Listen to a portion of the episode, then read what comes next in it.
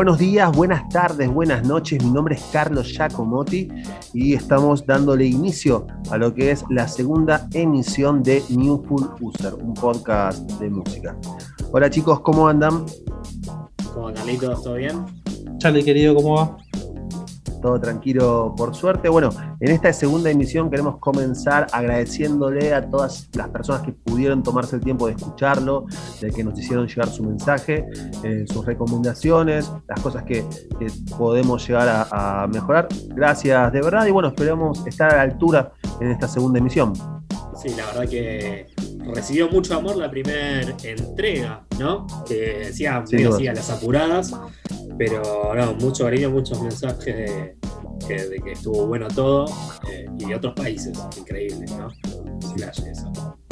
Llegó eso, llegamos, cruzamos frontera, gente, es eso. Nos pegamos, diría. Estamos pegados, estamos, pegados. Así es. Bueno, ¿les parece si arrancamos directamente con lo que son las, las últimas noticias? Perfecto, sí.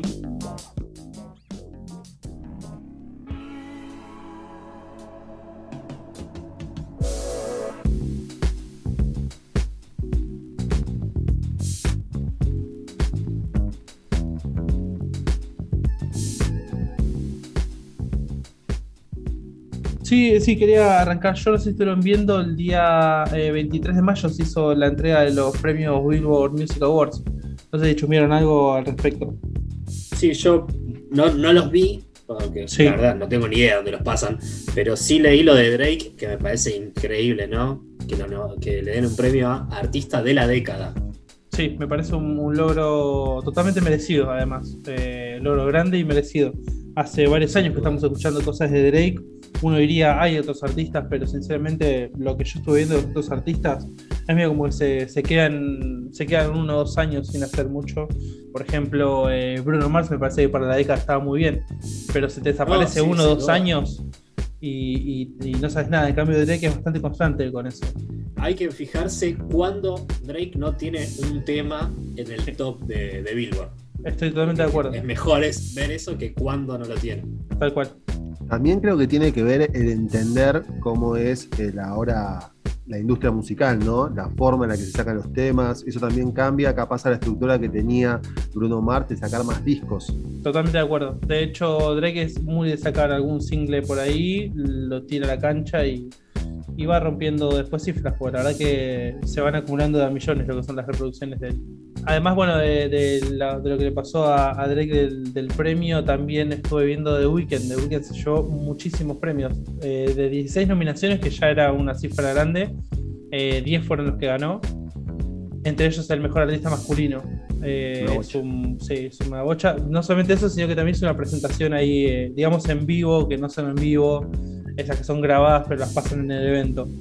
No sé si lo vieron el video, es una locura porque es él arriba de un auto sin techo, creo que es, o por, por el quemacocos, cantando con todos autos haciendo una coreografía alrededor, terminando en círculo con camiones.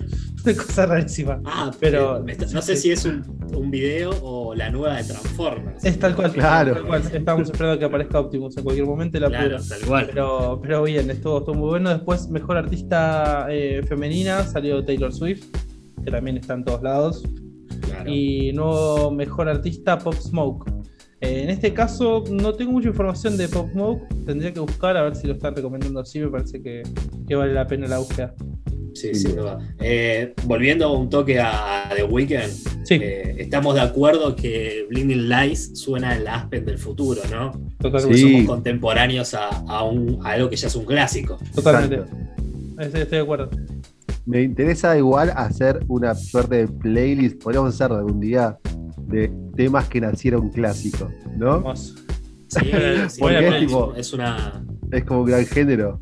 Es una buena premisa, ¿no? Yo me, yo me, pongo en esa, ¿eh? yo, yo... Vamos armándola. Van saliendo las playlists de New Plus, me parece increíble. Es oh. como una, una, reunión de producción eh, en vivo. Claro. Me encanta. Me encanta.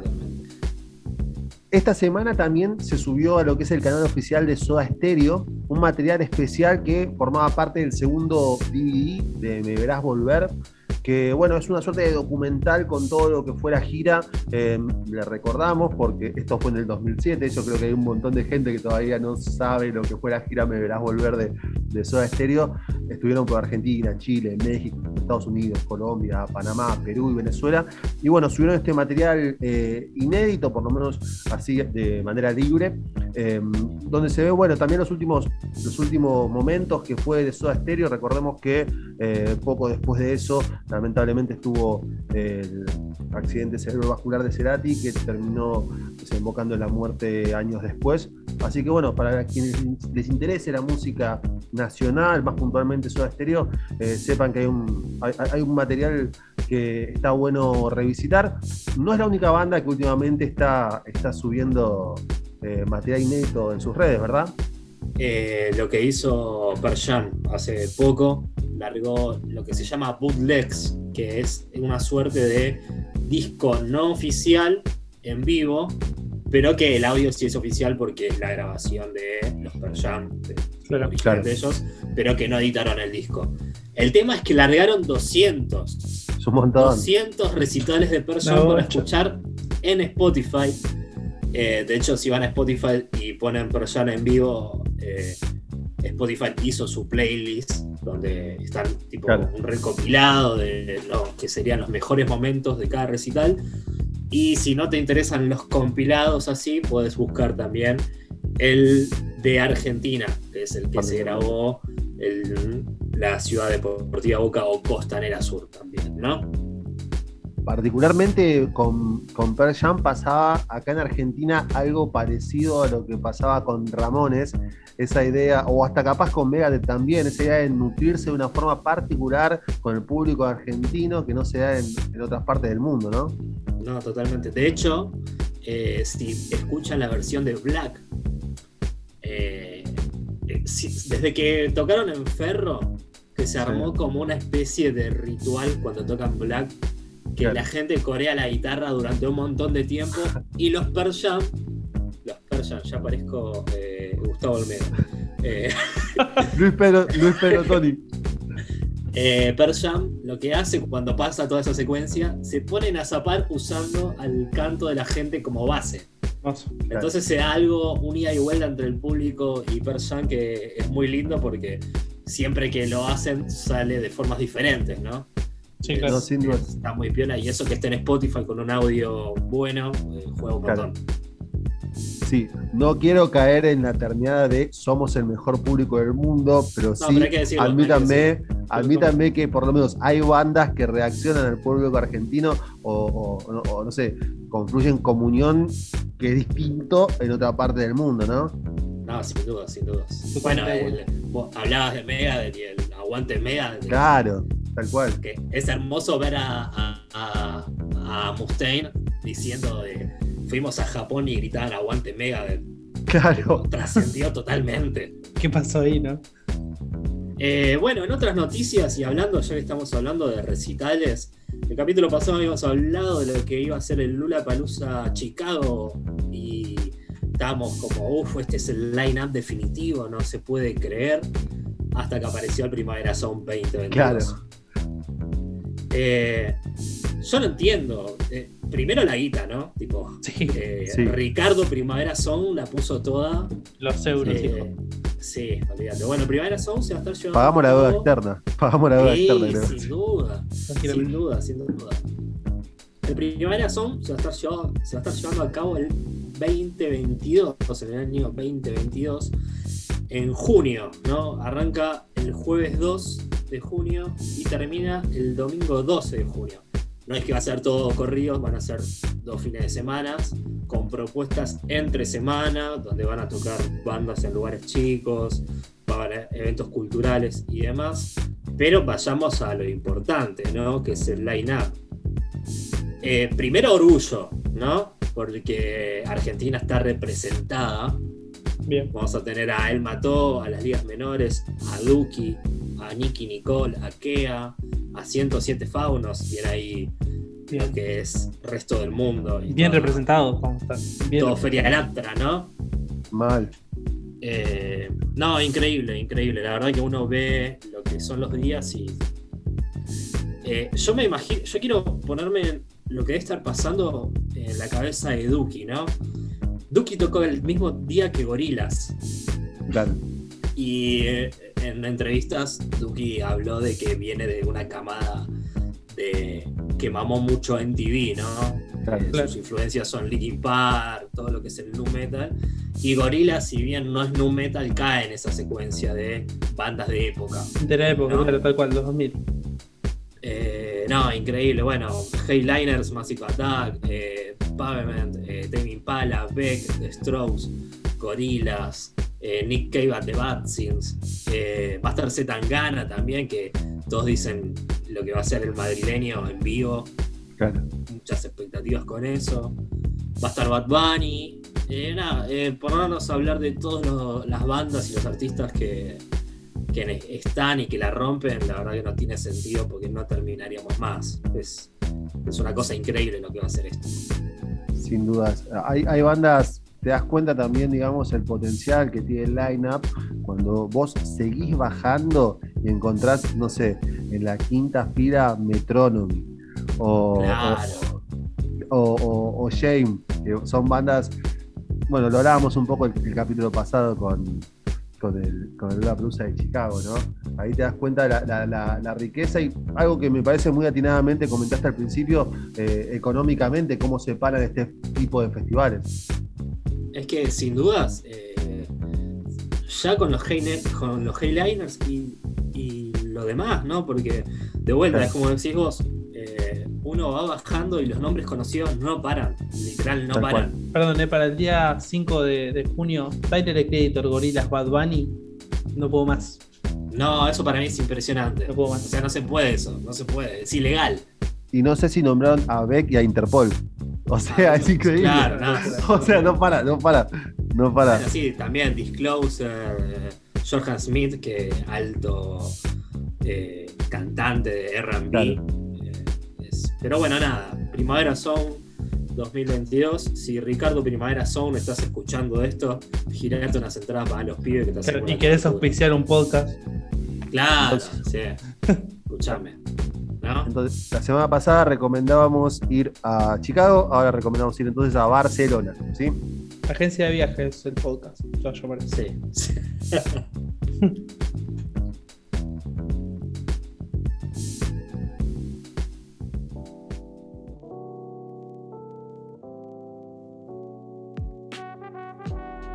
Muy bien, chicos. Eh, cuéntenme un poco qué estuvieron escuchando esta semana. ¿Qué trajeron para recomendarnos? Bueno, yo vengo en repeat, escuchando Uf. un disco que salió el 7 de mayo. Sí, sí, la verdad que pasa que igual eh, lo venía esperando porque una de. En realidad, los dos, la- las dos personas, va, lo- el grupo de artistas que están metidos en este disco me gustan mucho. Estamos hablando de Super What, del super grupo de raperos Surface y el productor y rapero Enf Doom. Este disco salió el 7 de mayo, ¿no? Sí. Y cuentan con 10 canciones y dura 26 minutos. ¿Por qué hay tanta mística a través de, de todo esto? Porque Enf Doom y Surface vienen de una data de ser raperos, eh, ser un grupo de raperos que usan mucho referencias a la cultura pop, eh, son bastante nostálgicos, de hecho en el sonido también hay como una cadencia nostálgica que, que le da una estética increíble al disco. Lo estuve escuchando, eh, es cierto, o sea, desde la parte estética, sí capaz tiene más referencias a cómics o algo quizás más noventoso, ¿no? ¿Puede ser? Claro, sí, sí. Escuché hasta inclusive que citaban a Bojack Horseman, o sea, era también mucho más actual, pero sí muy nutrido de lo que es la cultura pop. sin duda eso. Y sí, vos haces, eh, decís del tema del cómic. Eh, Enf Doom es un personaje, porque si ven fotos de él, siempre toca con una máscara, que es un homenaje a eh, Doctor Doom, un villano de Marvel, Sí. no sé si lo ubican. Sí, sí, sí. Eh, ¿Qué pasa con F Doom? El chabón muere el 31 de octubre del 2020, pero anuncian la muerte recién el 31 de diciembre. Es rarísimo esto. ¿Qué pasó no ahí, se sabe- ¿no? no ¿Qué se pasó saben ahí? las causas, no Sí, se ley. sabe qué pasó, no se sabe por qué se tomó esta decisión. Yo me acuerdo que era año nuevo Y yo estaba como re feliz, anda, tipo, vamos a escabear con los pibes, bla. ¿Hasta qué? Y hasta que veo el celular, pum, muy el todo esto y fue como, no, no me la container, diría la pibada, ¿no? Eh, es un garrón porque el disco iba a salir antes de que muera y ahora murió y lo largan en mayo. Entonces se convierte en el primer disco póstumo de Enf Doom, ¿no? Claro. Hablábamos un poco de la estética, de las referencias y del sonido. Enf Doom se caracteriza por tener producciones muy del estilo low-fi. ¿Ubican qué es el low-fi? Sí, sí, sí. me gusta, me gusta. Bueno, para el quien no sepa qué es el low-fi o de dónde viene la palabra, eh, se traduce a lo que sería la baja calidad. En los primeros discos de los Stones o de Velvet Underground o eh, no sé, eh, Beach Boys, encontrás low-fi, pero por una cuestión de falta de recursos, de que la tecnología hacía que eso suene medio raro, ¿no? Eh, y está mal llamado eso, low-fi, a, eso. Claro, en ese momento no era low-fi porque era lo que había. O sea, no era una búsqueda que suena así. Totalmente, no era un fin estético. Claro, sí, totalmente. Eh, de hecho, si buscan, eh, low-fi se lo, se lo relaciona con Daniel Johnston la verdad que Daniel Johnston no buscaba eso, era lo que tenía que probar. ¿Qué buscaba, no? ¿Qué buscaba Daniel Johnston? Podríamos hablar horas de Daniel Johnston. Hay que preparar también algo de ahí. Algo de Daniel Johnston vamos a traer, sin duda, un personaje hermoso. Pero sí, hablamos de lo-fi como búsqueda estética, ¿no? Gente que usó mucho esto. Y tenemos a los Beastie Boys, que tienen este sonido de sampleros, de, vinilo rayado, de cinta. Eh, también podemos encontrar lo-fi incluso en el último disco de Arctic Monkeys. suena como medio raro, pero porque es una búsqueda estética. Seguro. ¿Por qué buscan esto los artistas? ¿Por qué creen que uno, un artista decide sonar mal, entre comillas, teniendo la opción de sonar bien? A mí se me ocurre eh, que puede venir un poco de la mano la nueva moda, si es que vale como moda, del vinilo. ¿no? Una de las cosas que más, que más se, puntúa del, del low-fi capaz es el, ruido de la púa, el rajido de la púa, es como muy característico del género. Va un poco por ahí, va un poco por ahí la, idea esto de eh, hágalo usted mismo, de que sea casero. Y los condimentos que tiene el lo-fi, es más que nada el lo-fi hip hop, que es lo que estamos hablando con el disco de M. Doom, es la idea de recortar samples. Generalmente son de bandas de jazz y cosas eh, no fáciles de reconocer porque hay un tema ahí. Al principio usaban cosas conocidas, pero el copyright eh, no dejaba monetizar, había toda una idea de, eh, vos estás usando esto, pero me pertenece a mí. Ese es el verdadero villano de Marvel, ¿eh? el copyright. El copyright, maestro, es que sí, es que sí. Entonces los beatmakers tenían que meterse en el lodo para buscar eh, cosas que no sean detectables para el copyright, ¿no? De ahí encontramos cosas muy lindas. Bueno, para nombrar gente que hacía esto, Jay Dilla, Blue Javes, que son padres de, lo que sería el lo-fi, eh, hip hop, o también llamado jazz rap.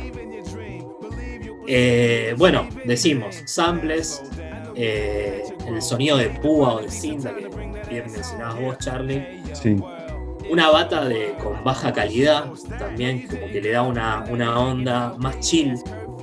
Eso es lo que se busca también con el. Claro, el famoso touch. es muy loco cómo funciona esto, pero es increíble. Uno lo puede, se puede dar cuenta que funciona entrando a YouTube y buscando Lo-Fi Girl. Es un canal de YouTube que pasa música las 24 horas, ¿no? Y tiene un look de una chica, de un anime que está estudiando. De la niña que estudia. La niña que estudia esa. Clásica, clásica niña que estudia. Sí. Y la gente, uno entra a la hora que entre y hay fácil 20.000 personas escuchando. Qué locura como conclusión de lo que es el lo-fi hip hop y de los eh, sonidos que trae, las características y por qué la gente lo usa de fondo, porque la, realidad es esa. Si uno ve el chat de, este canal, hay gente que está estudiando está cocinando. Y funciona muy bien de ambiente. Yo no sé, no me pondría heavy metal para, para estudiar. Creo que tiene que ver con eso. Seguro. Acabo de, de entrar al, a- justo ahí a, a la reproducción que estamos haciendo el, el streaming y 22.400 personas. Ahora, en vivo. También se usa mucho, veo yo, en, en canales de YouTube, ¿no? En videos de YouTube hay un montón de lo-fi. Claro, hay- hay se usa mucho eso. Incluso eh, lo, lo curioso es que también se remixea mucho. Eh, si uno busca, puede encontrar temas de, no sé, los Peppers versionados a lo-fi, eh, generalmente con una imagen de bucle, de, como Claro. lo que estamos diciendo de la chica estudiando, eh, pero con otras imágenes, general- vinculadas al anime más que nada. Bueno, para concluir un poco con lo que es el tema del lo-fi y la idea de la nostalgia, la calidez por los sonidos analógicos, además de recomendarles este disco que tiene un poco de eso, si quieren, vean y escuchen la discografía de, de M. Doom, que es increíble, van a encontrar mucho de esto, pero hay dos artistas que me vuelven loco y que estuve escuchando muchísimo, que es Joven Breakfast, para Sí. el que no lo ubica es el ex bajista de Perras on the Beach, que se tiró para Sí. este lado, y otro rapero eh, de España, que me lo recomendaste vos, Jarrinio, que es Cráneo. Cráneo, sí. Cráneo viene de la movida de música para lagartos, con Exacto. Laser, con Many Men. eh, toda música que suena a baja calidad, pero que es muy agradable, está bueno para tenerla de fondo y sirve mucho para bajar a un cambio, que es justamente lo que necesitamos en estos tiempos, ¿no? Bajar a un cambio.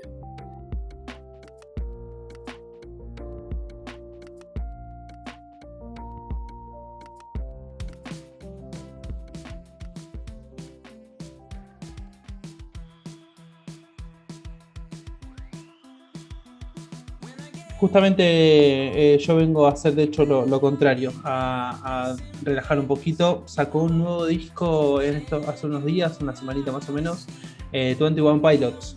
No sé si conocen ustedes la banda. Sí, yo la, la ubico, pero escuché muy poco. Sé que son dos mejores amigos y que Dos amigos. meten Sí, ahí un poco de rap y, y cositas así, pero no más que eso. no más que Exacto. eso. Sí, bueno, eh, sacaron un disco nuevo, este es el quinto disco estudio, ¿sí? Eh, Scarlet and Easy. Eh, la verdad estoy escuchando y hacen un cambio bastante bastante por otro lado, se van, no, no con una oscuridad como estaban con los discos anteriores, ¿sí? Eh, fueron sacando dos cortes primero, el primero es Shyway y el segundo es Saturday, que me llamó la atención porque salió hace relativamente poco Saturday. Ese, a ver, ese, ese cambio que decís que hace, me parece Sí. que puede ser, no sé, hablo, pero puede ser una búsqueda de tratar de sonar siempre adolescente. Siempre suena como una banda joven. Eh, la verdad es que suena bastante joven justamente esto, estos últimos, este último disco, de hecho.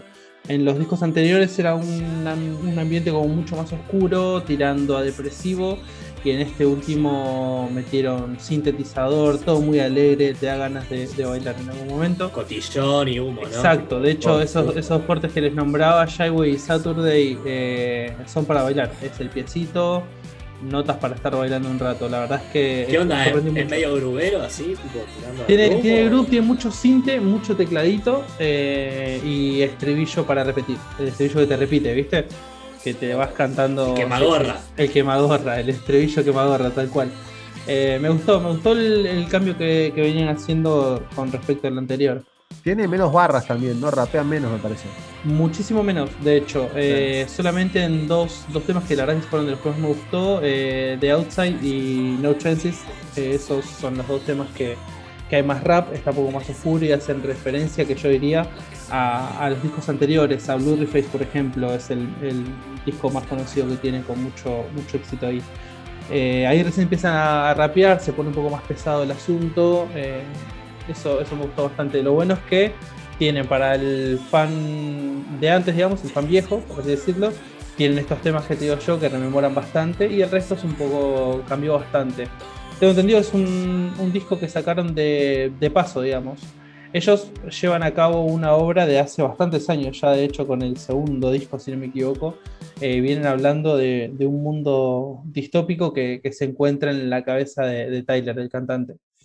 A partir de ahí es, sí, la verdad es que hace bastantes años que están con eso, eso me llama, me llama la atención cómo en el tiempo pueden llevar, uno siempre dice, son discos conceptuales. Estos son carreras conceptuales, diría yo, porque casi desde que empezaron que están con esto. ¿Cuánto vamos a tardar para tener la película de 21 Pilot o, la, los libros, no? La miraría, tenés muchísimos videos de gente chilena contándote de qué se trata, la verdad es que... Y los videos. Ah, hay, tipo un lore. Sí, es un lore, es tal cual, es eso, es un lore de 21 Pilots, es gente contándote... Sí, sí, es, lo loco es que no solamente son como mensajes en las canciones desde los discos, de los primeros discos, sino que también a partir de ahí, por ejemplo, eh, sacan unas historias en la página de ellos oficial, tiran alguna nota como que alguien está escribiendo y te está contando la historia de lo que está pasando en ese mundo, que está regida por unos sacerdotes. Es la verdad que la historia, como para que te la cuente en un podcast, es larguísima. Recomiendo. Ah, meta de meta de meta de meta. Tal cual. Eh, sí, sí, sí, no, no, no para.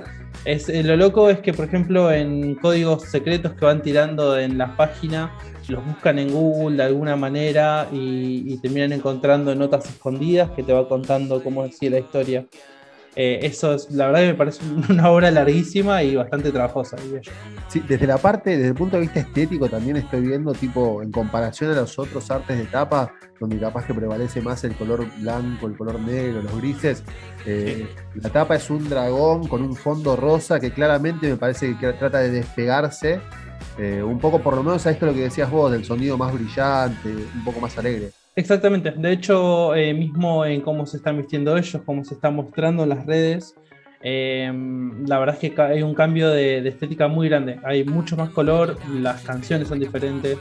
Eh, tengo entendido, como les decía, que es un disco que es de paso, así que puede que tenga que ver con eso que se despeguen y tal vez luego vuelvan, o no, bueno, eso ya lo decidiré yo más adelante. también, por ejemplo, cuando sacaron este disco, sacaron un streaming, un live stream que hicieron ellos ahí en, su página oficial. Eh, hace bastante que no se juntaban, por ejemplo, para tocar, varios, un año y pico ya. Ni bien empezó la cuarentena, ellos acataron enseguida y se mostraron en las redes separadas de su casa. De hecho, el disco lo hicieron separado, no se encontraron en ningún momento físicamente ellos para hacer el disco. Fue todo por mensajito de texto. Sí, así que sí, sí, es un trabajo muy, muy bueno que hicieron los chicos. Así que bueno, eh, ya les digo, están recomendadísimos. Tienen temitas para bailar, como los cortos de infusión, y tienen temitas para ponerse un poco más pesado, escuchar un poco de hip hop rapeado con notas bien graves. Eso está muy bueno.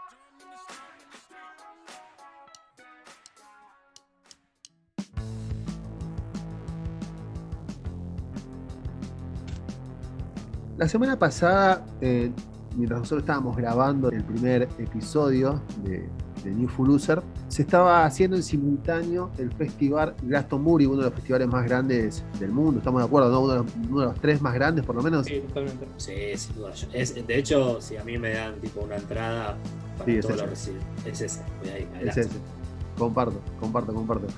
Y bueno, como decíamos, este festival se estuvo haciendo por streaming, hashtag pandemia, ¿no? Eh, y bueno, una de las novedades, o quizás lo más rico que, nos dejó, además del regreso de Coldplay, que eso no sé si valdrá la pena hablarlo en algún momento. Esa vaca está ordeñada, ¿eh? Mal, mal, mal. Eh, bueno, fue la presentación de una banda nueva, ¿sí? Que se llama The Smile, ¿sí? La sonrisa. Y no la sonrisa como ja, ja, ja, sino la sonrisa como la de ese tipo que va a mentirte toda tu vida. Esas fueron las palabras con las que Tom Short decide presentar esta nueva banda. Épica, ¿eh? Épica, épica total. Épica. total, épica total. Podría decirse de alguna forma que es una super banda, ¿sí? Eh, está conformada en principio. No les voy a decir en qué instrumentos porque lo rotan todo el tiempo. Salvo Tom Skinner, que quizás es el menos conocido, es un trio eh, el menos conocido es Tom Skinner, que tiene quizás más eh, más rodaje en el mundo del jazz, Tom York en piano, guitarra, bajo y Johnny Greenwood, ¿sí? la primera guitarra de Radiohead. Em, es como una banda que sale del riñón de Radiohead. voy a tratar de establecer el, término bandas satélites de Radiohead, porque un poco eso es lo que voy a estar desarrollando eh, más adelante. La realidad es que sobre The Miles hay poca data, porque se transmitió en exclusivo para Glastonbury. Me contaba Matías recién que el link para visualizarlo en vivo estuvo rodando, eh, no así después del show. Recortes. ¿no? De... Sí, yo, mala mía, mala mía que no le di bola, me estaba haciendo unos ñoquis y lo dejé de fondo. Claro. Perdón, todo bien con Radiohead, los amo y bueno, que salgan ahí, pero son ñoquis, Sí, y sin ser Radiohead, sin ser Radiohead, creo que es lo que más me gustó de Radiohead en mucho tiempo. Eh, es en verdad muy, muy interesante. Fueron ocho temas, ellos lo único que publicaron a nivel oficial fueron los nombres de los temas que estuvieron en, los publicaron en Twitter, ¿sí? Eh, el primero se llamaba Skating on the Surface, Ahí se ve a Tom Short en el bajo, eso es a mí particularmente lo primero que me llamó la atención, si bien sí tocó algunos temas en el bajo con Radiohead, no esperaba en la, conformación de Power Trio a él en bajo. El tema en sí comienza con lo que es un arpegio de Greenwood, ya empieza a crear como esa, esa esfera envolvente que es muy Radiohead, o por lo menos de la última época de Radiohead. The Smoke fue el segundo tema que, que sonó. Ahí sí, un tiempo. Yo con mi novia hablamos mucho de la música, ella es bailarina, hablamos mucho de lo que son los tiempos marcados. Esto Radiohead también lo puso en, en Rainbow, vieron que se escuchan los tiempos bien marcados y abre también, da como un puntapié inicial a lo que es un género que sinceramente yo me estaba desayunando, capaz que ustedes lo conocen, el mat rock, como rock matemático. ¿Escucharon hablar alguna vez? Mat, como la revista, tipo Mat no, como matemáticas, no como con D, ah. sino con TH, como matemáticas, como un rock ah. matemático. Estoy súper afuera, es, es, sí, a ver, es interesante para escuchar. Yo creo que por una cuestión em, lógica del ser humano, la, digamos, el ritmo marcado, la simetría son cosas que siempre al oído humano le llaman la atención y, medio como que se agarra de eso. Después de este tema, como hablábamos del mat rock, ¿sí? Em, pasamos a una propuesta más rockera perdón, eh, me parece lo más antigrubero que existe, ¿no? Digo, no. Sin duda, sin duda. Sin dudas, sí, sí, sin dudas. Nada, sin dudas. Me imagino así, ¿no? Tipo cuadrado. Tal cual. Igual nunca se caracterizó Radiohead por el blue. Ellos tienen una búsqueda, claro, ellos tienen una búsqueda más, eh, como decíamos antes, a lo onírico, a lo abierto, pero no tanto a lo bailable, quizás. Creo que nunca nadie jamás en la historia bailó un tema de, de Radiohead. Eh, ¿Estamos de acuerdo? Eh, ¿Ah, sí? Tecnópolis cuando tocaban Every claro. Place. Pero nada, porque loco ese sintetizador. Solo Tom York eh, bailó Radiohead, que de hecho salió el video bailando muy divertido. Es verdad, es verdad, es verdad. Lotus Flower, ¿no? Hermoso. Claro, exacto. You will never work in the television again. Ese es el título del tema que te siguió, ya una propuesta mucho más rockera. Acá vemos que York deja el bajo y agarra ya la, la, la Stratocaster. Opposite es el tema que le siguió. York vuelve a agarrar el bajo, Skinner es el que ahí arma, digamos, lo que es una, una bandeja, ¿sí? Para presentar el plato principal que va a ser Greenwood, calzándose la, camiseta de héroe de guitarra. Qué bien le eh, queda. Le queda muy bien, le queda muy bien. Quizás hay también algunas, alguna reminiscencia de, no sé, 15 Steve, hay también algo de Radiohead. La realidad es que la banda en sí suena muy Radiohead. Yo estaba esperando algo que suene más eh, algo diferente, pero... Más rupturista, ¿no? A lo que exactamente. Es vaya exacto, por otro lado. Exacto. Si yo te doy el tema sin decirte quién son, lo más probable es que vos me digas que son Radiohead. Más allá de la voz, pero ya así mismo por el sonido. ¿sí? Em, para el siguiente tema, Panavisions, Tom Short se sienta en un órgano, un órgano Roen, y ahí comienza con lo que es una, una, una armonía que, también vuelve a conducir por lo que hablábamos antes, esos campos oníricos y más... más atmósfera pesada, ¿no? Exactamente. Sí se, marca en la canción lo que es un riff de, Greenwood, ¿sí? en el bajo en este caso, que va a sonar en loop por toda la canción y se te va a quedar pegado en la cabeza por el resto de los días, seguramente. Em, Just Age and Mode, perdona a todos por mi inglés, es el tema que le sigue, también con Greenwood en guitarra. Y, también es una propuesta mucho más rockera. Y el plato principal de la noche para mí es We Don't Know That Tomorrow Bright, que digamos el corte que se dio a conocer o lo que más estuvo dando vuelta por, por, internet es claramente un tema de post-punk. Es eso. Em, Qué lindo el post-punk, loco, la puta madre. Sí, sí, sí. No, eh, línea de bajo marcada como el post-punk. Línea de bajo. Dios manda tiene todos los condimentos. Una, una, batería que también puede hacerse eco de esto que decíamos del mat rock, bien marcada, la línea de bajo que es lo que conduce la canción. Y acá me parece, o, yo digamos, me, pareció interesante, em, a ver, que esto sea un trío es un poco una decisión. El tema comienza con los sintetizadores de Tom York, preparando también, porque no sé, eh, una época de The Cure, Joy Division, si hablamos de, post-punk, hablamos de Joy Division, el sintetizador, las teclas es algo importante, pero no es post-punk si no hay una guitarra completamente rota en el medio y un estribillo que también se repite el loop y te va a quedar en la cabeza por el resto de los días uno de los mejores temas sin dudas, el corte de difusión que, ellos eligieron. Y creo que también es responsable de que estén hablando muchos de que es una propuesta mucho más rockera, eh, si bien el tema es rockero y tiene temas también de, guitarras más, más arriba, no estoy de acuerdo que toda la propuesta vaya, vaya en esa sintonía.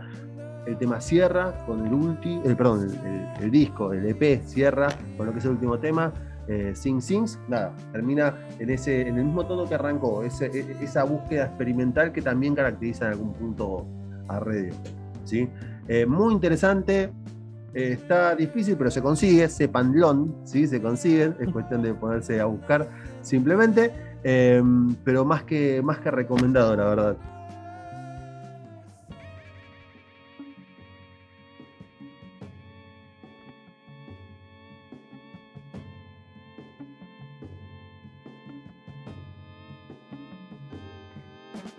Hemos terminado entonces con la segunda emisión de New Furuser. A todos los que hayan llegado hasta acá, les agradecemos, como hicimos al principio también, por habernos acompañado desde el primer episodio y esperemos que ahí estén para el próximo. Sí, tal cual recuerden si les gustó estos capítulos o los anteriores que hayan escuchado, dar seguir en la aplicación de Spotify para que desaparezcan las, en las novedades y los nuevos capítulos que vayan saliendo los tengan más a mano. Sí, y también sería muy importante, además de darle amor, que ya de por sí les agradecemos por tomarse su tiempo y darle play a lo que son estos capítulos, si te gustaron, compartírselo a un amigue que sepas que le interesa la música y bla, y pasarlo bien, eh, nos daría eh, una mano enorme. Espero entonces que les haya gustado, que les haya servido y que tengan una muy buena semana. Abracito. Besis.